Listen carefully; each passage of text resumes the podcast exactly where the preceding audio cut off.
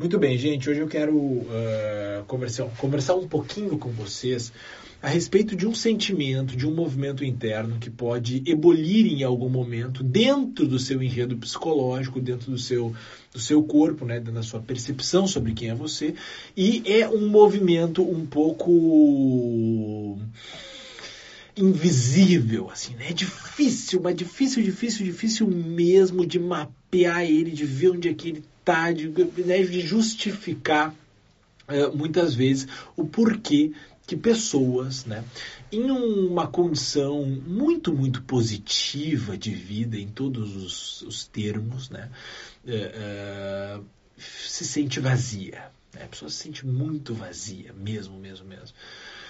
E, uh, por exemplo, um caso né, de uma pessoa que vive sustentada né, por outra pessoa, e tudo bem, isso é uma, uma, isso é declarado na relação, né? A pessoa é, é sustentada por outra e tá tudo bem, entendeu? Não, isso não é nem um pouco negativo, mas uh, uh, por algum motivo, né? A pessoa vive sustentada, tá tudo bem ali, mas ela se sente vazia, né? Ela se sente é, é, é mal por algum motivo. Tá entendendo? Mas ela tem uma condição de vida extremamente positiva, ela não tem ali nenhuma obrigação, nenhuma pressão nela, muito pelo contrário, né? A mulher sustenta o homem, ou o homem sustenta a mulher, sei lá, no, no, no caso de um casal, e um diz pro outro o seguinte: não, cara, pode ficar aí sem trabalhar, porque eu ganho o suficiente para nós dois. Cara, eu quero viver mesmo curtindo a vida, entendeu?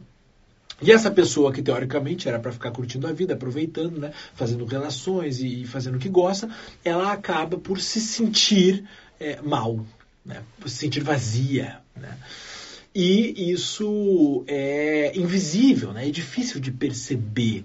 Muitas vezes existe uma dívida né, entre deveres e direitos na nossa vida. Muitas vezes existe essa dívida, tá? Que ela, na prática, uh, pode ser inicialmente preenchida por você realmente assumir uma série de obrigações, tá? Então você não tem obrigações nenhuma, você não tem pressão nenhuma de trabalho, você não tem pressão nenhuma para arrumar casa, você não tem pressão nenhuma para estudar, você está numa boa, entendeu? É, é abastado, digamos assim, uma situação em que você tem muito, né, ou pouco, mas mesmo assim o suficiente, tá entendendo? E uh, mesmo assim você se sente mal. Essa, esse sentimento de vazio, este abismo, tá?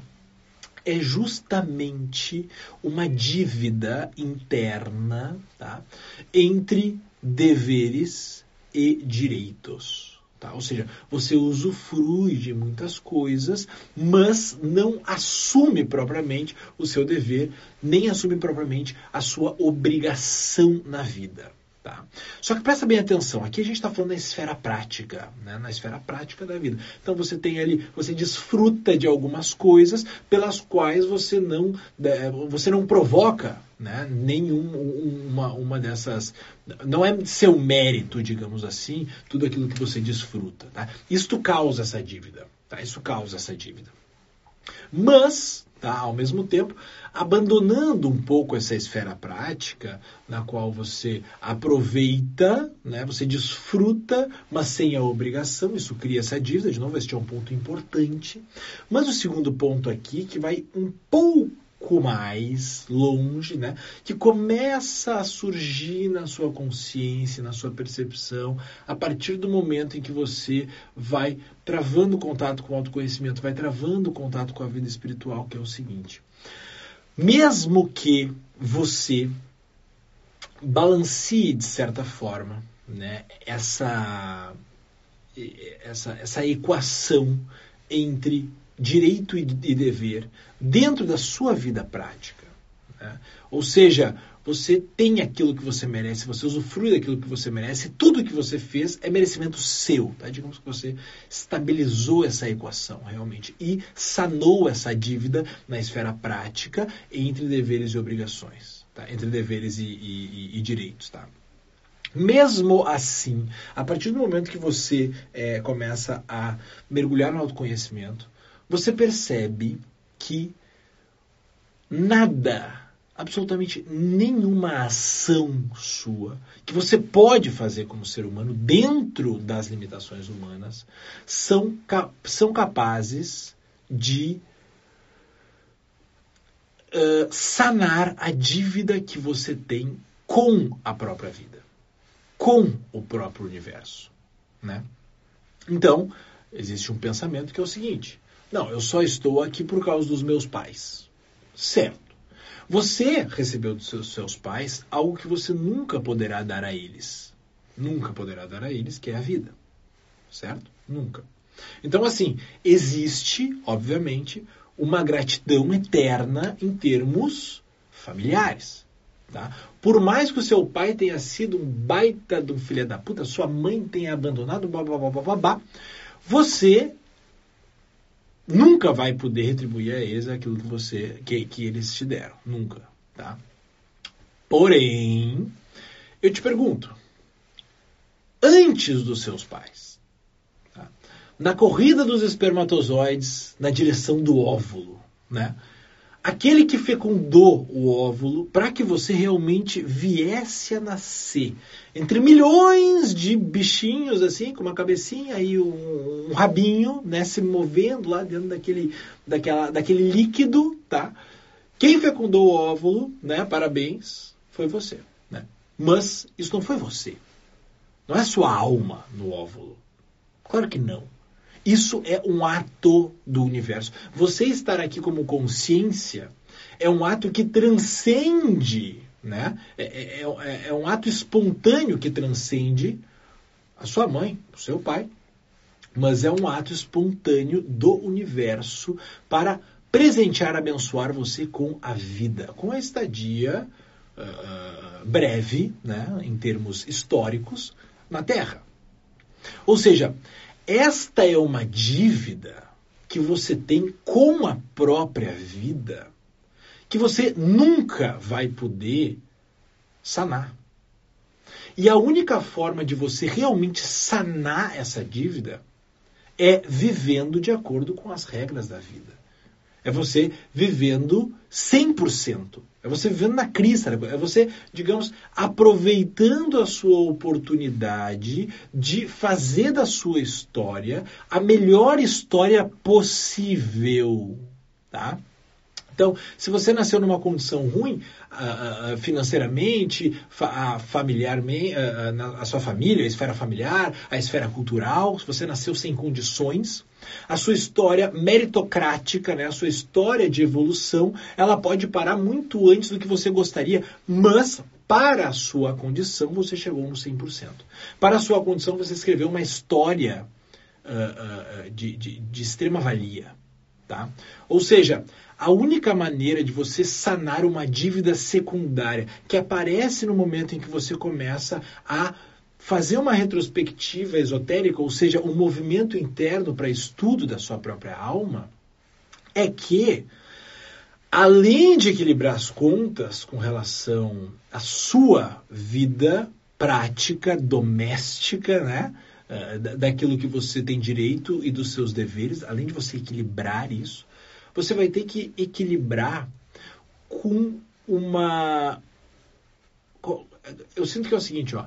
Existe dentro de cada ser humano uma força geradora vital de onde surgem todas as suas ações, todos os seus pensamentos, todas as suas cognições, todas as transformações. E essa força geradora interna, ela é luz, ela é brilho, ela não para entendendo? É dali que surge tudo. É dali que surge o seu nome, os seus papéis, tá entendendo? As suas certezas, os seus valores. É dessa força geradora central que surge tudo. No momento que você encontra essa vida, encontra essa força geradora interna, você começa a justificar a sua própria vida. Ou seja, a luz começa a emanar direto da fonte geradora e começa a refletir nas suas ações da sua vida. E aí você começa a se tornar imparável, tá entendendo? De acordo com aquela, com aquela missão que você tem, de acordo com o seu propósito, de acordo com as suas vontades, você realmente começa a, assim, ó, de canto, como se diz aqui no sul, de canto, justificar um pouquinho algo que é injustificável, que é o presente, a dádiva da vida que você recebeu de sei lá quem. Você pode falar que é de Deus, você pode falar que é do universo, você pode falar que é da consciência, de Alá, de Shiva. Aqui eu não estou ponderando quem, qual foi a alma, qual foi o, o santo, qual foi a, a, consciência que lhe deu a vida. Tá? Mas por trás dos seus pais existe um ato involuntário, espontâneo, que lhe presenteou com a possibilidade da existência. E isto você nunca vai poder, no fim das contas, retribuir para alguém. Nunca. Você pode dar vida a diversos filhos, mas você não vai escolher exatamente qual é aquela alma que vai vir ocupar aquele corpo, tá entendendo? Não vai escolher. Você não tem como fazer isso. Este é um ato espontâneo, divino, transcendente. Então, por algum motivo, tá entendendo? Por algum motivo você foi presenteado. Por algum motivo você foi abençoado com a oportunidade, com a possibilidade da vida. E esta dívida, ela só é sanada quando você se entrega para a própria vida, sem medo, sem apego, sem receio, sem rancor, sem nada. No momento que você admite a sua própria condição existencial, no momento que você aceita a vida que lhe foi dada. Porque você questionar a vida que lhe foi dada é você questionar a Deus. É você questionar a consciência, é você questionar o transcendente. Por quê? Você não tem que saber o porquê. Você tem que aceitar isso. A aceitação da sua condição existencial é também uma forma de você equilibrar uma equação inequilibrável, entendeu? Que é a equação da gratidão que você tem que ter pela própria vida, pela própria existência. Então vamos recapitular aqui três pontos rapidinho. Primeiro ponto: o equilíbrio na esfera prática da sua vida. Aquilo que você oferta e aquilo que você recebe tem que, de certa forma, estar equilibrado. Lá no mundo a gente vai ter um exercício para equilibrar isso, tá? Isso na esfera prática. Com relação a quem lhe concebeu a vida, a quem lhe deu a vida oficialmente, seus pais, esta dívida de gratidão também existe. E você tem que estar ciente que por mais que você não goste de uma série de atitudes que esses seres humanos fizeram com você, pode ser que você não goste, pode ser que você é, repudie, você sim tem, é, você deve algo a eles que você nunca vai poder retribuir. E esta é a gratidão que fica perene dentro de você. E assim você começa a reequilibrar as coisas também. E por fim, você tem uma dívida com a própria vida, com o próprio impulso de consciência que espontaneamente você não merece a vida. Você está aqui por um, um impulso espontâneo, entendeu? De alguma consciência. Tá? E aceitar a sua condição existencial é a única coisa que você pode fazer para não ofender a quem lhe deu a vida em algum momento. Você tem que aceitar. Então, aceitar quem você é, aceitar a posição que você está, aceitar o contexto que você vive, aceitar aqueles que vocês, você convive, né? E, e, observa só, aceitação aqui não quer dizer passividade, tá? Aceitação é você ser consciente do que é é. O que é, o que se apresenta é e ponto final. O que é é e já era. Agora, como que eu vou melhorar a minha situação? como que eu vou evoluir dentro desse panorama. Isto é uma aceitação ativa, ou seja, você aceita você melhora a coisa. Tá? Então, a aceitação ela não tem nenhum tipo de relação com a passividade, tá? porque para você transformar algo, primeiro você precisa saber que existe algo ali a ser transformado, e isto é a aceitação. Né? Se você observa algo e não aceita da maneira que ele se apresenta para você, aí você não tem como transformar nada. Tá? Então, Olhe para a sua vida, agradeça pela sua vida, seja grato pela sua vida e aceite a condição existencial da qual você pertence, na qual você está. E, e, e isso já é muita vantagem. Isso já é muita vantagem. Esse universo de possibilidades que se abre frente à aceitação da condição que você está, e só isso aí você nunca vai poder retribuir. Nunca. Por mais que você se esforce a vida inteira, você nunca vai poder retribuir. tá? Então, aceite que já é o suficiente frente à condição que você tem. Tá, gente? Depois eu volto aí para mais uma live. E um grande beijo a todos, tenham um excelente dia. Se você curtiu a live, tira um print aí da tela, coloca nos seus stories, chama a tua galera para ver que vai ficar salva por aqui. Falou, bom dia para todo mundo.